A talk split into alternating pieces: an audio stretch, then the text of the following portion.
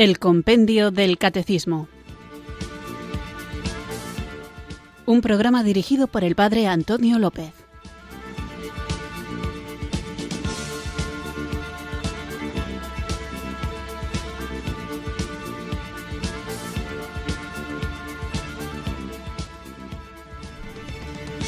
Muy buenas tardes, queridos oyentes de Radio María. Recibido un cariñoso saludo desde Irurzun, en Navarra, quienes sintonizáis una tarde más este espacio del compendio del catecismo, donde vamos avanzando poquito a poco en los distintos números, preguntas y respuestas que nos ofrece el compendio, este documento en el que vamos repasando todas las verdades de nuestra fe católica. Así que, sin mucho más preámbulo, para que luego no andemos apurados de tiempo, vamos a invocar juntos el don de Dios, este espíritu que clama en nuestro interior, gritando o haciendo que gritemos Abba Padre.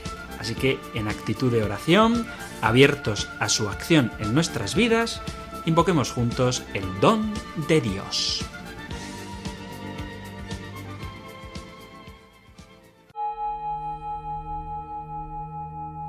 Ven Espíritu, ven Espíritu,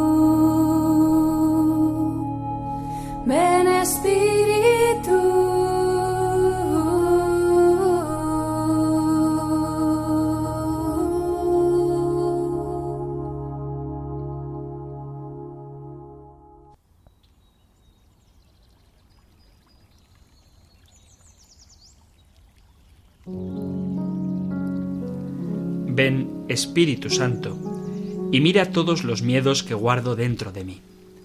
Te ruego que sanes todo temor, para que pueda caminar seguro en tu presencia. Mira a esta criatura que te suplica. No me abandones, fortaleza mía.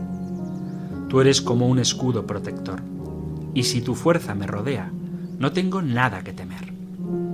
Cúbreme con tu potencia, y no permitas que ningún violento me haga daño no dejes que algún espíritu dominante pretenda adueñarse de mi vida. Aleja de mí a todos los que quieran aprovecharse de mí. Tú me protegerás de los envidiosos y de los que no se alegran con mis éxitos y alegrías. Tú me protegerás de los peligros imprevistos. Deposito en ti toda mi confianza. Yo acepto a Jesús como Señor de mi vida. Todo mi ser es suyo.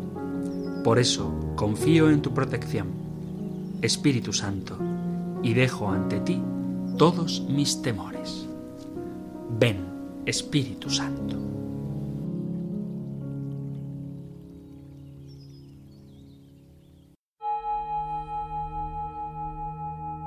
Ven Espíritu, ven Espíritu,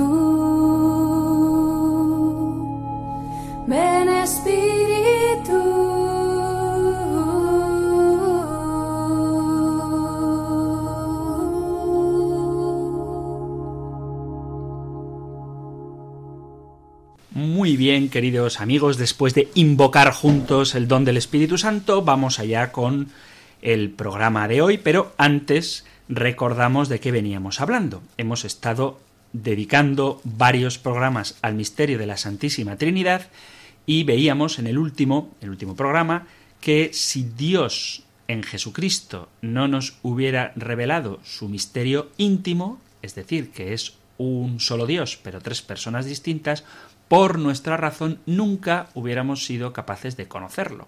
Sin embargo, veíamos que tanto la creación entera y la Sagrada Escritura en el Antiguo Testamento nos dan pistas, nos dan huellas de este misterio que, vuelvo a insistir para que quede claro, solamente ha sido plenamente revelado en Jesucristo.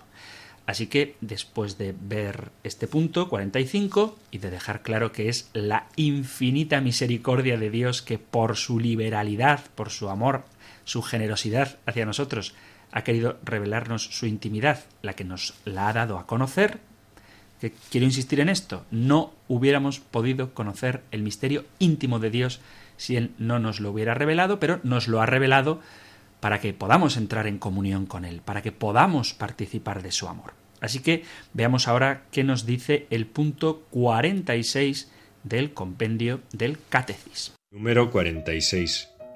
¿Qué nos revela Jesucristo acerca del misterio del Padre? Jesucristo nos revela que Dios es Padre, no sólo en cuanto es creador del universo y del hombre, sino, sobre todo, porque engendra eternamente en su seno al Hijo, que es su Verbo, resplandor de su gloria e impronta de su sustancia. Esta pregunta que plantea el compendio del catecismo hace que nosotros nos pongamos frente a una cuestión que me parece importantísima y de la que quizá después de hoy no haga falta volver a hablar. La pregunta que formula el compendio es ¿qué nos revela Jesucristo acerca del misterio del Padre?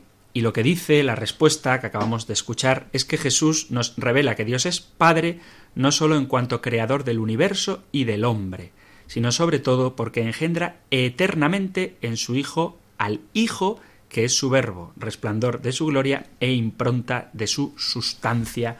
Cita aquí el compendio la carta a los Hebreos capítulo 1 versículo 3. Acabo de repetir la pregunta que acabáis de oír porque esto nos enfrenta ante una pregunta que muchas veces surge y cuya respuesta tenemos que dar claramente. El Dios que nos revela Jesucristo es un Dios Padre. Y la respuesta que a veces oímos cuando se hace una lectura superficial de esta afirmación es decir, que todas las religiones consideran que Dios es Padre.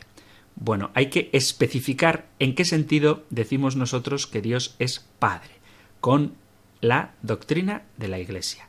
Cuando las demás religiones dicen que Dios es Padre, lo hacen en un sentido correcto, pero es Padre en cuanto que creador, es Padre en cuanto que providente, que cuida de sus criaturas, es Padre porque, según las tres grandes religiones monoteístas, nos ha creado a los hombres a su imagen y semejanza y nos ha dado su espíritu, y en este sentido podemos decir que Dios es Padre. Pero la pregunta, aunque sea un poquito filosófica, es ¿desde cuándo es Padre Dios? Porque si afirmamos que Dios es Padre en cuanto que nos ha creado, la paternidad divina empezó a ser cuando empezó la creación. Sin embargo, lo que afirmamos nosotros como católicos, como creyentes de la Trinidad, es que Dios no es Padre por lo que ha hecho, sino que es Padre en su esencia, porque desde siempre engendró al Hijo, no lo creó, y la paternidad de Dios forma parte del ser de Dios. Dicho de otra manera, Dios ya era Padre del Verbo antes de la creación del mundo. Y esto, que puede parecer un poco abstracto o teórico, marca una gran diferencia entre el concepto de Dios que tenemos los cristianos y el concepto de Dios que tienen los judíos o los musulmanes.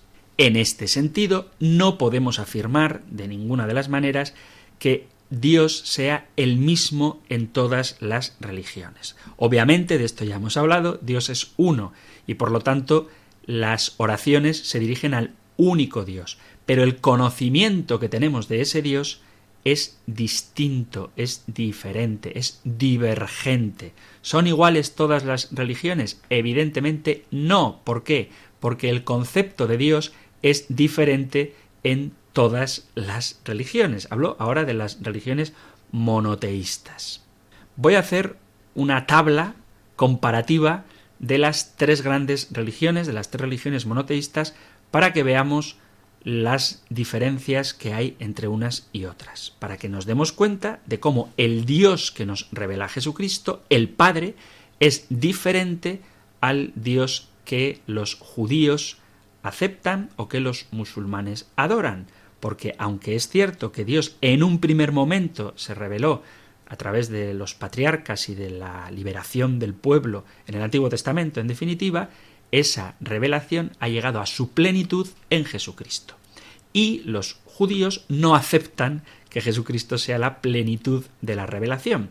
Y los musulmanes consideran a Jesús como un gran profeta, pero no aceptan que sea la plenitud de la revelación y que por lo tanto no cabe otra revelación más allá del propio Jesucristo.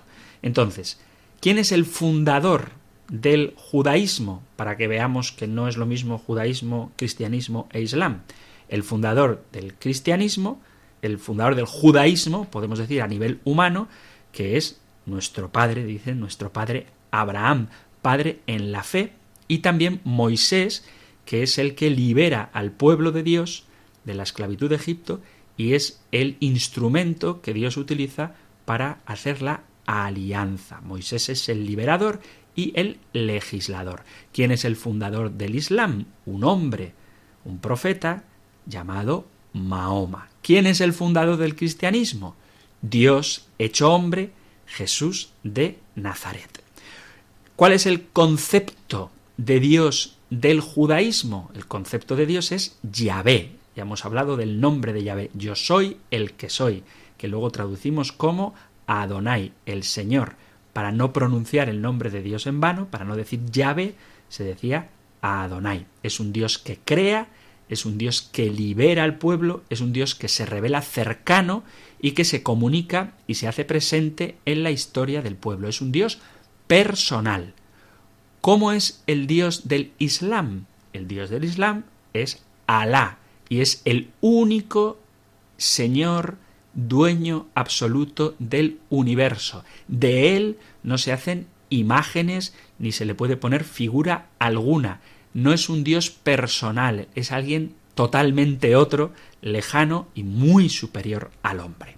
¿Cómo es el Dios del cristianismo? El Dios del cristiano es el Dios definido por Jesucristo como Padre. Es un Dios que, según leemos en la primera carta del apóstol San Juan, capítulo cuarto, versículo 8, es un Dios que es amor. Es un Dios personal y cercano que habla y se relaciona con nosotros en esto compartimos con el judaísmo, pero además es Dios que se hace hombre verdadero. Es decir, la imagen que tienen los judíos y los musulmanes de Dios es un Dios único, que en el caso del judaísmo y también en el caso de Islam, de alguna manera se relaciona con el hombre, se comunica a él. Pero en el caso del cristianismo, y esto es una diferencia sustancial, no es que Dios se comunica con el hombre, sino que Dios mismo se hace hombre en la persona de Jesucristo. O sea que vemos que hay grandes diferencias entre las religiones monoteístas. Si nos metemos ya con las politeístas, ni te cuento. ¿Qué libro sagrado tiene el judaísmo? Lo que nosotros conocemos como la Tanaka, el Antiguo Testamento, la Torá, el Pentateuco, o los profetas, los libros proféticos y sapenciales, además la Mishnah y el Talmud, que son, como sabéis, comentarios de algunos sabios rabinos a propósito del Antiguo Testamento. Y está escrito fundamentalmente, antiguamente, originariamente, en hebreo. Estos son los libros sagrados del judaísmo, el Antiguo Testamento. ¿Cuál es el libro sagrado del Islam? El libro sagrado del Islam, dictado a Mahoma, es el Corán. El Corán tiene 114 capítulos o suras y está escrito en árabe. Esto es el Corán. ¿Cuál es el libro cristiano? ¿Cuál es el libro de la religión cristiana? El libro de la religión cristiana es la Biblia, que la palabra Biblia significa libros, acaba en ese, biblioteca, y tiene los 46 libros del Antiguo Testamento más los 27 libros del Nuevo Testamento, y está escrita en griego. Luego hay una gran diferencia entre el libro sagrado del Islam y alguna importantísima diferencia entre el libro sagrado del judaísmo y del cristianismo. Y hay que dejar claro que de esto también hemos hablado, que para los cristianos nuestra religión no es una religión del libro, porque nuestro libro no es un texto escrito, sino que es el verbo de Dios hecho carne. Nosotros no somos la religión del libro, sino la religión de la palabra, que es distinto, la palabra hecha carne, que luego se ha comunicado, se ha transmitido hasta nosotros a través de la tradición de la Iglesia y de la Sagrada Escritura. Bueno, ¿cuál es el lugar sagrado de los judíos? Pues fundamentalmente, principalmente, era el templo de Jerusalén, que fue destruido, y no pueden reconstruir el templo hasta que el Mesías vuelva y lo rehaga. Los lugares donde se reúnen para la oración los judíos son las sinagogas. El lugar sagrado por antonomasia para los musulmanes es la Meca y donde se reúnen para orar es la mezquita. ¿Dónde se reúnen a orar los cristianos? En la iglesia. La palabra iglesia, lo sabéis, significa asamblea. Y donde dos o más se reúnan en nombre de Cristo, ahí en medio está Cristo. Como le dice Jesús a la samaritana, no necesitamos templo porque podemos adorar a Cristo, a Dios, en espíritu y verdad. Entonces, ¿por qué tenemos iglesias? Porque son lugares adecuados, lugares dignos, lugares que si están bien diseñados arquitectónicamente y bien adornados, nos elevan, nos facilitan, nos favorecen, nos ayudan a hacer acto de presencia de Dios. Pero para nosotros, donde está la Eucaristía, ahí está Dios. Donde se reúne la gente creyente en nombre de Jesucristo, ahí está la Iglesia. ¿Cuáles son las fiestas propias de los judíos? Pues tienen muchas fiestas. Los musulmanes pues tienen también las suyas, el, el Ramadán, la fiesta del Cordero, los musulmanes, los judíos tienen la Pascua, la fiesta del Yom Kippur o de la purificación, la fiesta de las tiendas, la fiesta de las luces. Nosotros tenemos, los cristianos, la fiesta de la Navidad, la Pascua, Pentecostés, pero en realidad lo que nosotros celebramos son los distintos acontecimientos de la vida de Jesucristo. Los ritos principales para los judíos son la circuncisión, también para los musulmanes, para los católicos, los ritos fundamentales son los sacramentos y de manera especial la Santa Misa que celebramos de forma muy concreta los domingos memorial de la muerte y resurrección del Señor. Muy importante. ¿Cómo se alcanza la salvación para un judío tienen el decálogo, los diez mandamientos, y luego esos 613 preceptos de la Biblia hebrea, y los musulmanes tienen cinco pilares de conducta, que son rezar cinco veces al día, peregrinar una vez en la vida, al menos, a la Meca, dar limosna, no comer cerdo ni sangre, no beber alcohol ni fumar, respetar a los padres y ser solidarios con la familia y los vecinos y si en tu vida has hecho más bien que mal, se pone esto en una especie de balanza, si has obrado más el bien que el mal, entonces te salvas. Y la salvación para los judíos consiste en el cumplimiento de la ley. ¿En qué consiste la salvación de los cristianos? En creer en Jesucristo, en la fe en Jesucristo. De esto hablaremos más adelante, que nadie se me asuste, pero ¿hay que cumplir los diez mandamientos? Sí, hay que cumplir los diez, los diez mandamientos. Pero lo que nos salva no es cumplir los diez mandamientos, sino la fe en Jesucristo. Una fe que te cambia la vida. Una fe que por la acción del Espíritu Santo en tu corazón te renueva por dentro, te hace una criatura nueva. Y cuando caminas en esa criatura nueva, significa que estás salvado. No que necesitas hacer obras para salvarte, sino que dejas que Dios realice su obra en ti y esa obra que Dios realiza en ti, eso es la salvación. Bueno, digo todo esto sencillamente para que caigamos en cuenta de que no se puede decir que las tres grandes religiones monoteístas son iguales. Porque ni el concepto de Dios, que en el caso del judaísmo y del islam es unicitario, en el caso del cristianismo es trinitario, ni en el culto, porque nosotros damos culto a Dios en espíritu y en verdad, ofreciendo al Padre, ofreciendo al Padre el Cordero de Dios que quita el pecado del mundo, que es Jesucristo, es decir, actualizando el único acto salvador que fue su crucifixión, muerte y resurrección, la Santa Misa. Ese es el gran sacrificio que ofrecemos a Dios, mientras que judíos y musulmanes tienen otro tipo de sacrificios. Ni los ritos son los mismos, no tenemos la circuncisión, tenemos el bautismo, que es otra cosa totalmente distinta, ya hablaremos de ello en su momento, ni siquiera el modo de alcanzar la salvación, que no consiste en el cumplimiento de una ley, ni en el obrar acciones que sean más pesadas, entre comillas, que sean más las acciones buenas que las malas, consiste la salvación cristiana, sino en aceptar a Jesucristo y vivir esa vida nueva que Jesucristo nos ha ganado.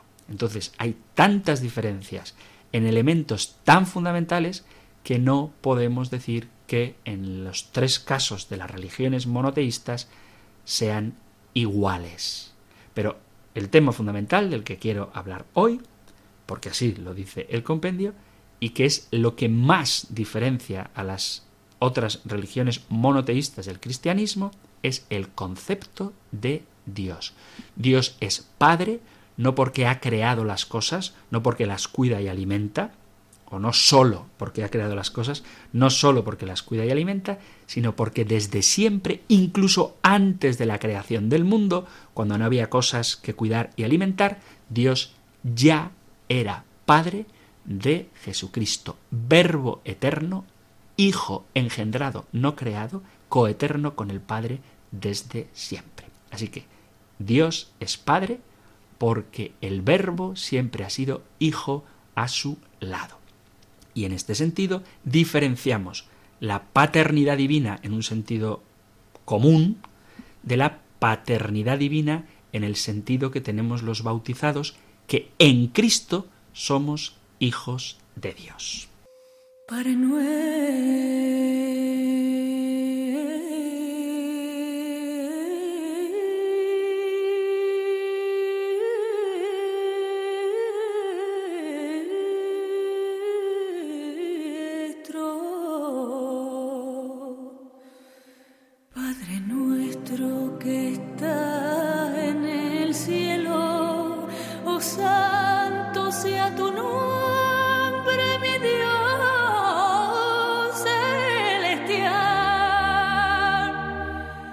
Que venga a nosotros tu reino y sea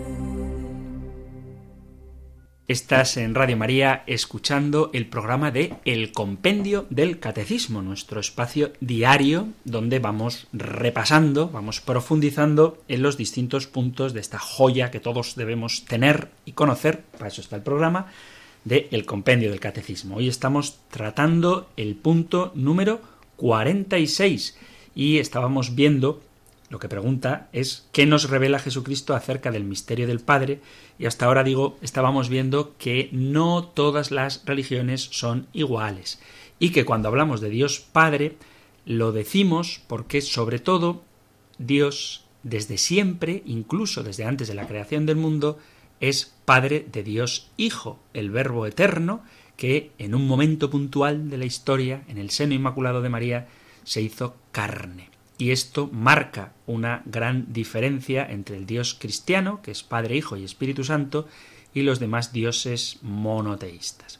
Bien, decía, antes de escuchar este precioso Padre Nuestro de Diana Navarro, que acabamos de oír, a mí me parece una joya musical, decía que nosotros somos hijos en Jesucristo. Y hay una pregunta que a mucha gente le, puede inquietar y es decir, ¿somos todos hijos de Dios? Bueno, pues vamos a ver desde la profundidad de lo que Jesucristo nos ha revelado, ¿qué podemos responder a esto? En la carta a los Efesios, en el capítulo 1, versículo 4, leemos lo siguiente.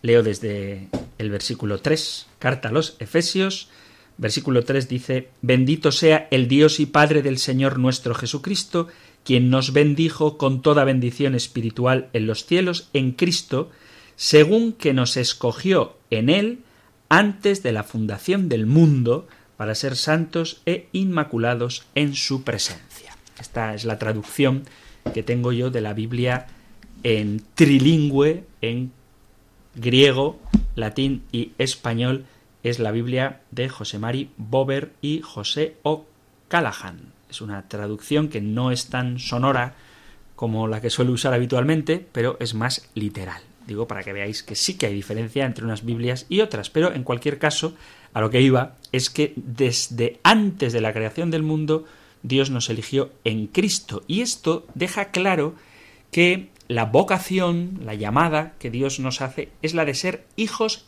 en el Hijo, hijos en Jesucristo.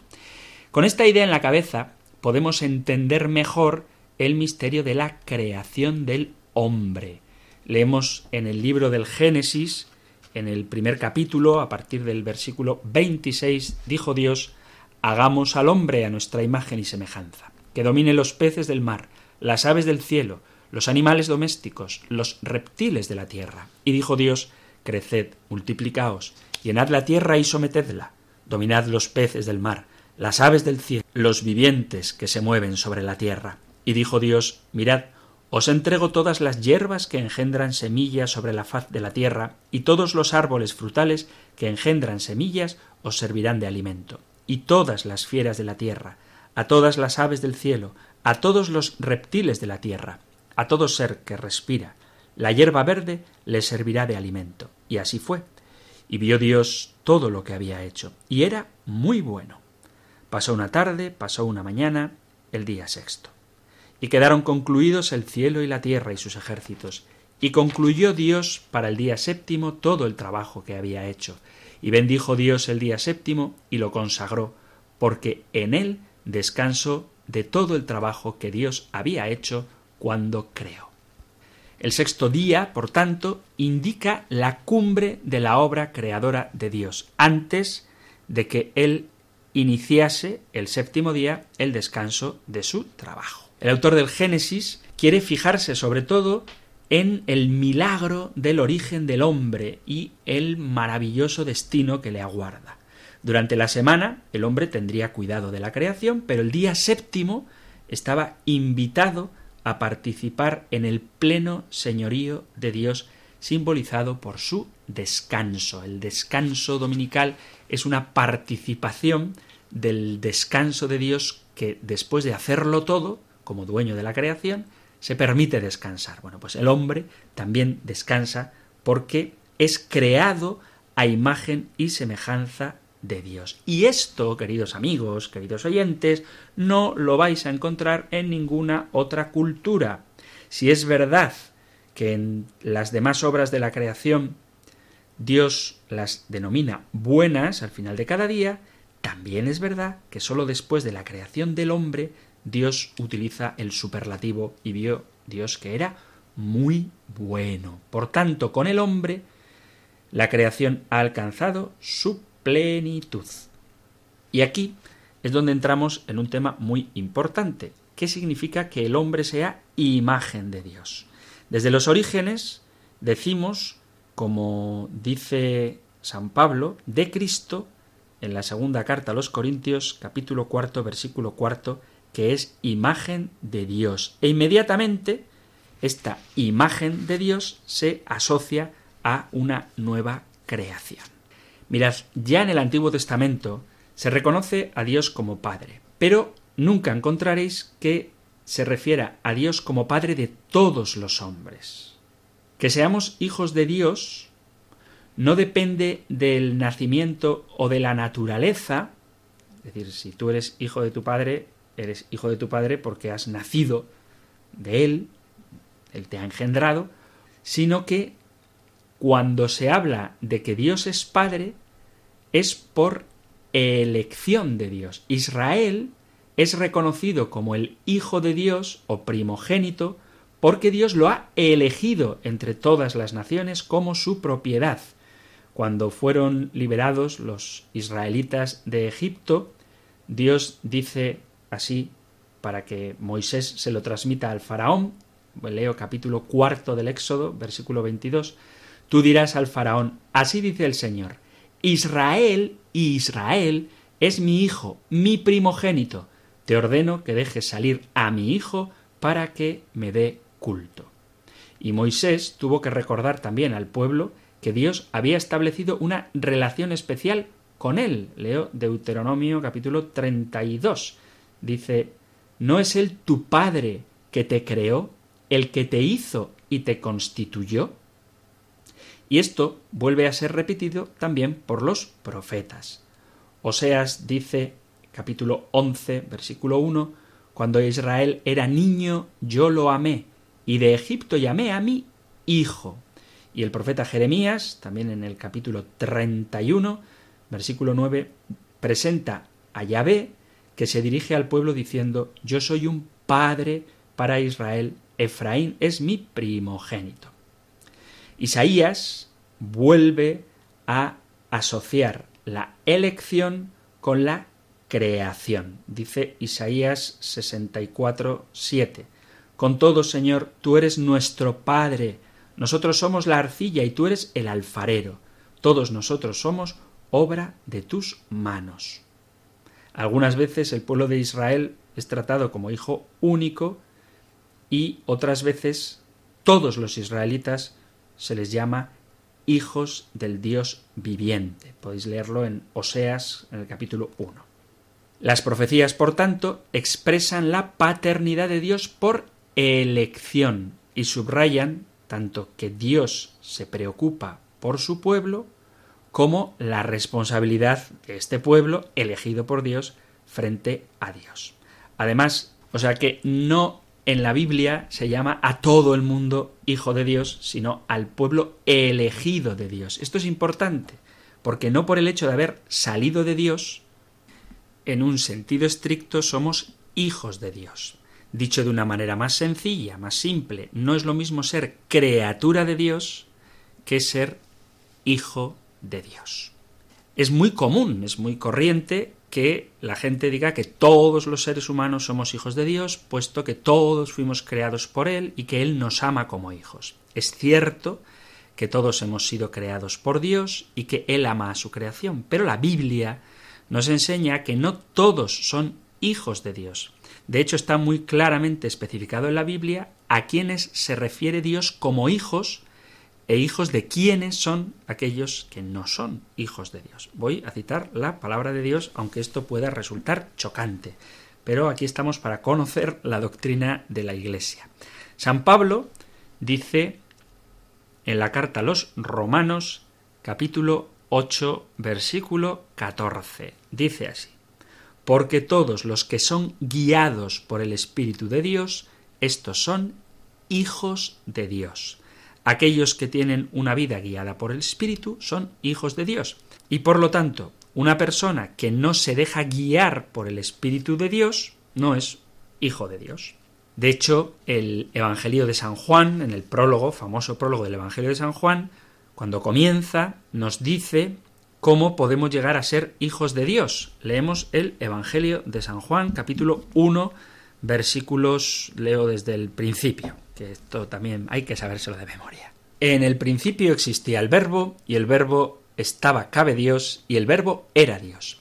Este estaba en el principio cabe Dios. Todas las cosas fueron hechas por él, y sin él nada se hizo de cuanto ha sido hecho. En él había vida, y la vida era la luz de los hombres, y la luz en las tinieblas brilla, y las tinieblas no la acogieron.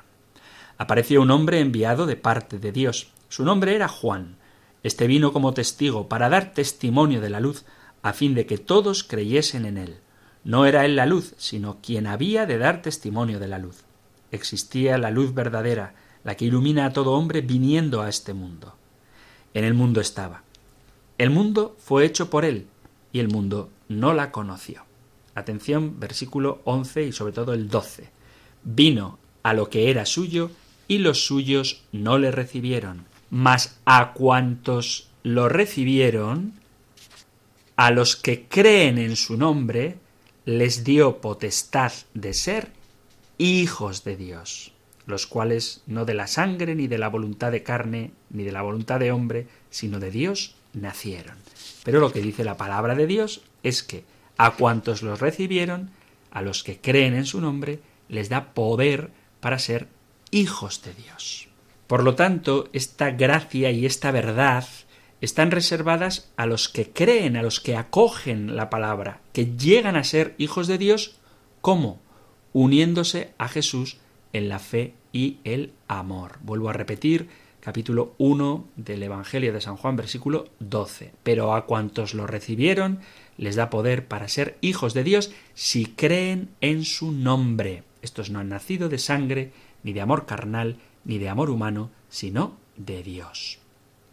Y esto anticipa lo que después Jesús le dirá a Nicodemo en el capítulo tercero del mismo Evangelio de San Juan, a propósito de renacer de lo alto por el agua y el espíritu, que son las condiciones previas para entrar en el reino de Dios. De modo semejante, San Pablo escribe a los que han recibido la adopción de hijos a través de Cristo y de su Espíritu.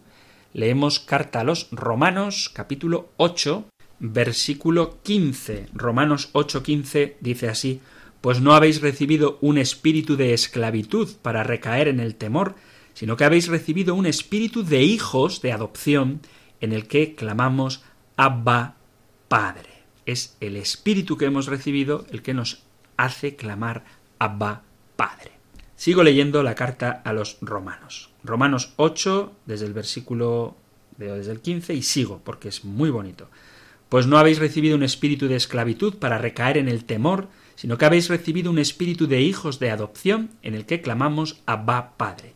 Este mismo espíritu da testimonio a nuestro espíritu de que somos hijos de Dios, y si hijos, también herederos, herederos de Dios y coherederos con Cristo, de modo que si sufrimos con Él, seremos también glorificados con Él.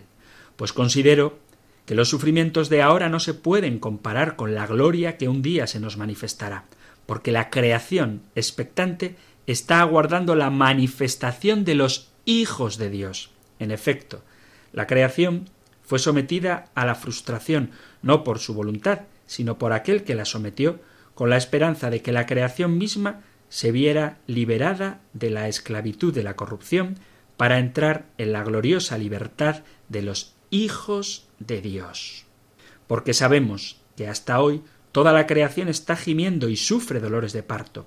Y no solo eso, sino que también nosotros, atención, que poseemos las primicias del Espíritu, gemimos en nuestro interior aguardando la adopción filial, la redención de nuestro cuerpo. Estamos aguardando la adopción filial.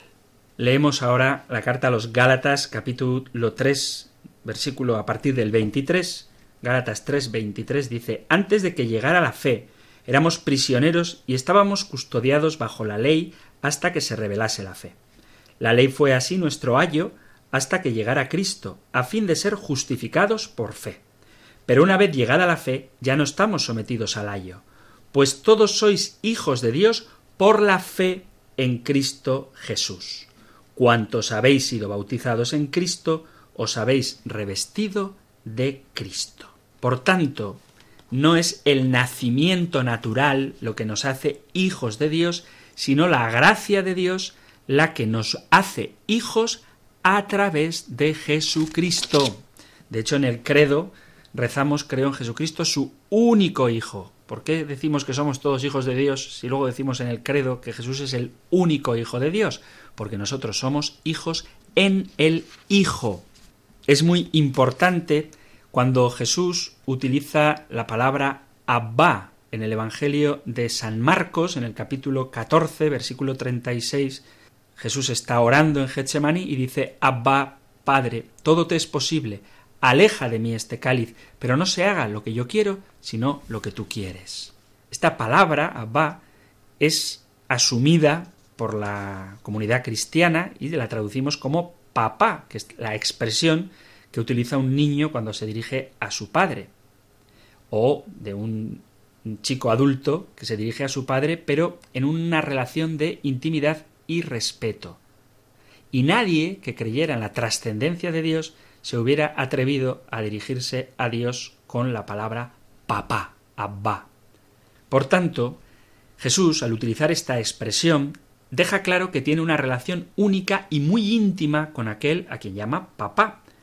Y puesto que el amor se difunde y Jesús no lo guardaba solo para sí, también nos capacita a nosotros en él para tener esta relación íntima con Dios Padre. Quería que todos los que creemos en Él entráramos en una relación filial con el Padre. De hecho, dedicaremos también mucho tiempo, cuando llegue el momento, a la oración del Padre nuestro. Impresiona el hecho de que la enseñanza de esta oración del Padre nuestro manifiesta una relación única de Jesús con el Padre y cómo esta relación única quiere ampliarla, quiere compartirla, quiere comunicarla con nosotros. De hecho, si os fijáis, la única vez que Jesús utiliza la expresión Padre nuestro es solamente para la oración. En otros casos, Jesús habla a los discípulos y distingue entre el Padre mío y Padre vuestro. Esto lo podemos leer en el Evangelio de San Juan, en el capítulo 20, versículo 17.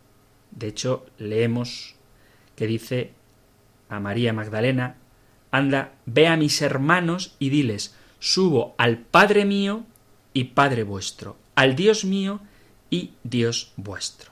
Jesús era consciente de que su relación con el Padre no podía entrar en la misma categoría que la relación de los discípulos con el Padre puesto que Él es el Hijo eterno desde siempre, es Hijo en un sentido distinto del nuestro.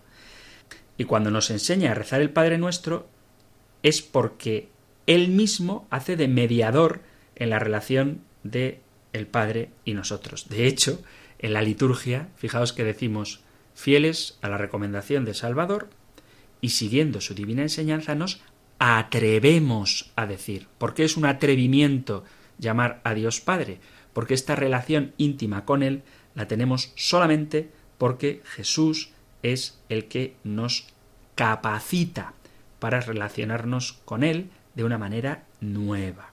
Aquellos que no creían no eran introducidos en la intimidad con Dios, una intimidad que Jesús ofrece a todos los hombres, pero que no todos los hombres conocen o que no todos los hombres aceptan. Es necesario haber recibido el Espíritu de Jesús para poder gritar Abba Padre.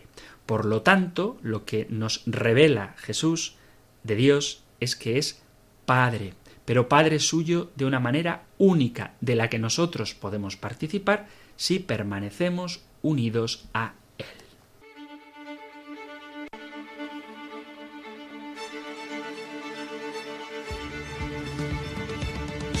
Y queridos amigos, queridos oyentes, abrimos ya nuestras líneas para que podáis poneros en contacto con el programa.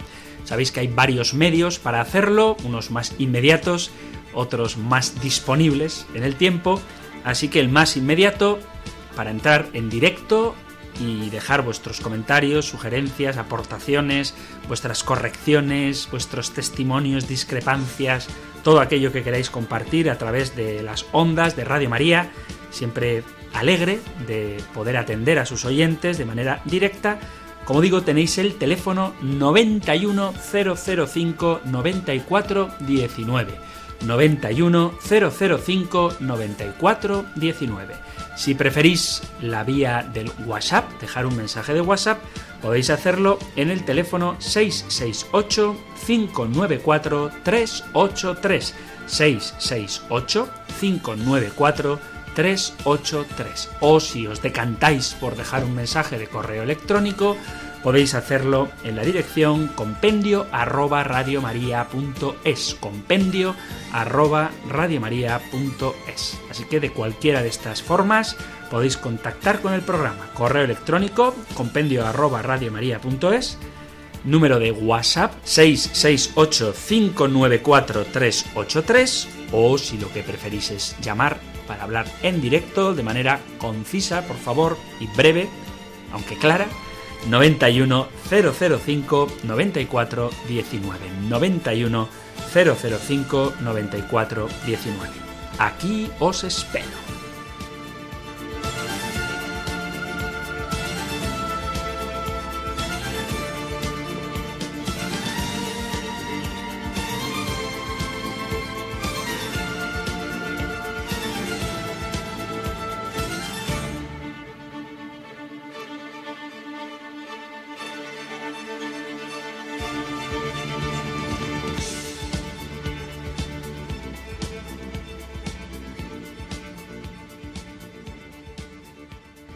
Ya tenéis a vuestra disposición el 910059419 y ahí ha llamado Julia de Sevilla. Julia, buenas tardes. Buenas tardes, Padre Antonio. Pero para hacerle, mm, para hacerlo lo más breve posible, pues es una, una cosa, una pregunta del día anterior. Que leemos, estamos leyendo ahora el Génesis. Entonces, yo he encontrado en el, leyéndolo en el versículo, en el, ¿cómo se llama esto? En el lecto número 3. En el capítulo 3. ¿De qué libro, perdona, que no te he entendido? De la Biblia, en el Génesis. Ah, en Génesis, sí, dime, sí. Capítulo, versículo 21, me parece que. Y estaba hablando de cuando el Señor ya le dio hizo túnicas de, piel para vestir al hombre y a la mujer. Y después dice, y he aquí, que dijo el Señor, ya de Dios, he aquí que el hombre ha venido a ser como uno de nosotros. Y entonces, como uno de nosotros. Y entonces, como está usted hablando de, de que puede puede ser una alusión velada, una alusión velada a la Santísima Trinidad. sí, cuando habla en plural, efectivamente, de, eso hablábamos en el programa. Sí, sí, de cómo apuntan algunos textos del Antiguo Testamento a la Santísima Trinidad y que la palabra Elohim, con la que se designa a Dios, es una palabra en plural, efectivamente. no vaya a ser que sea como uno de, nosotros. Sí. Que se haga como uno de nosotros, el hombre, al conocer el, el, misterio del bien y del mal. Y del mal. Sí, yo a este respecto diría que, que el hombre quiera ser como Dios, en principio, a ver si me explico bien, eso es bueno, pero hay que ser como Dios al estilo de Dios.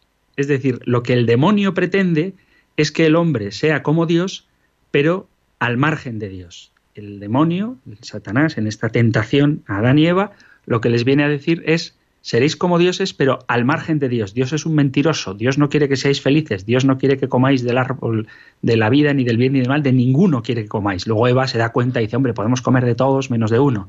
Pero eh, querer ser como Dios, al estilo de Dios, eso es bueno, porque de hecho, en esto consiste precisamente la encarnación, en que Dios se ha hecho semejante a nosotros para que nosotros podamos ser semejantes a Él.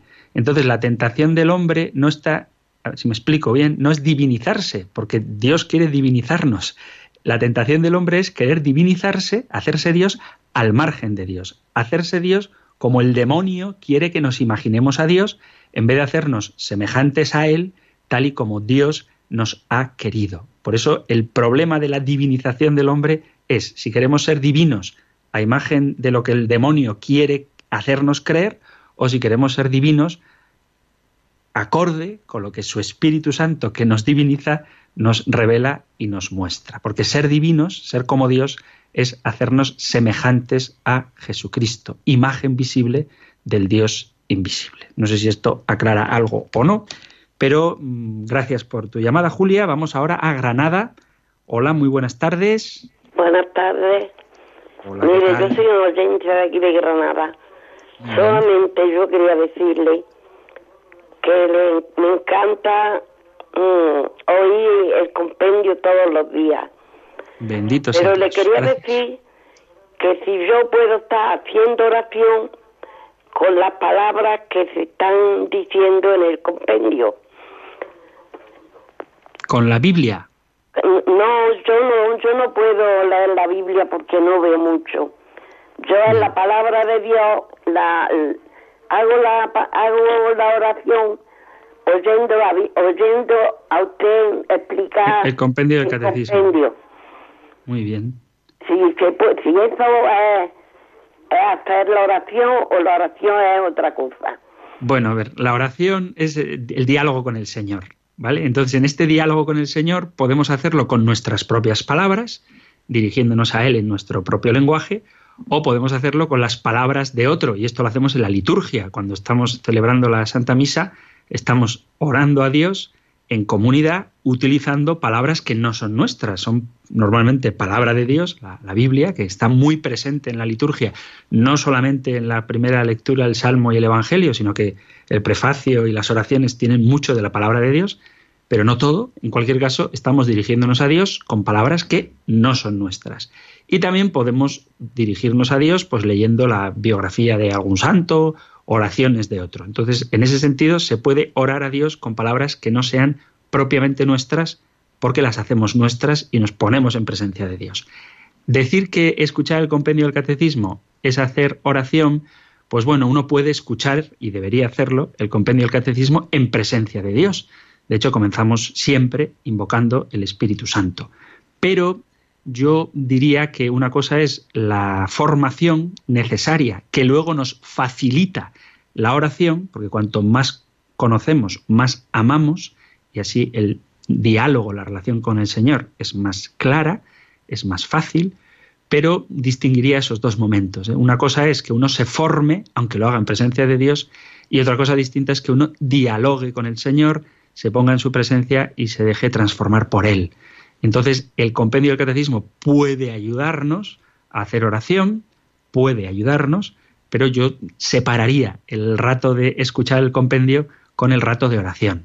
Eh, yo creo que se pueden hacer las dos cosas al día, mm, reservando un momento para que Dios y tú estéis a solas, mirándoos cara a cara y creciendo en el amor mutuo, en el amor de Dios hacia ti, que ya es infinito, y en el amor de ti hacia Dios, que tienes que ir creciendo en Él porque eso es su deseo, que vayamos creciendo en el amor a Él. Y para eso sirve la oración. Entonces, a la pregunta, ¿se puede rezar mientras se escucha el compendio? Pues sí, se puede uno poner en presencia de Dios mientras se escucha el compendio.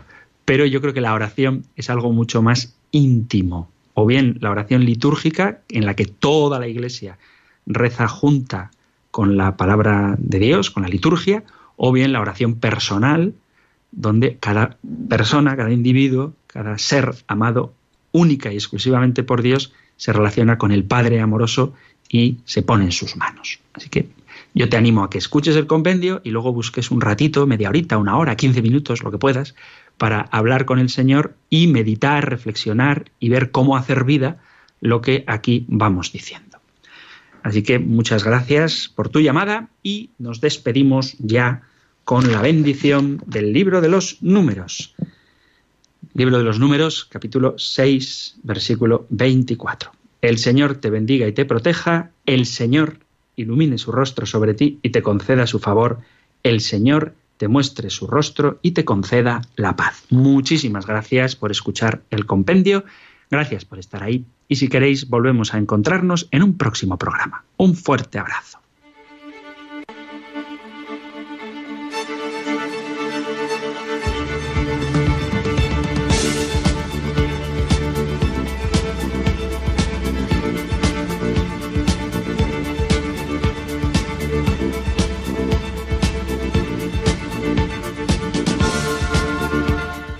El Compendio del Catecismo. Un programa dirigido por el Padre Antonio López.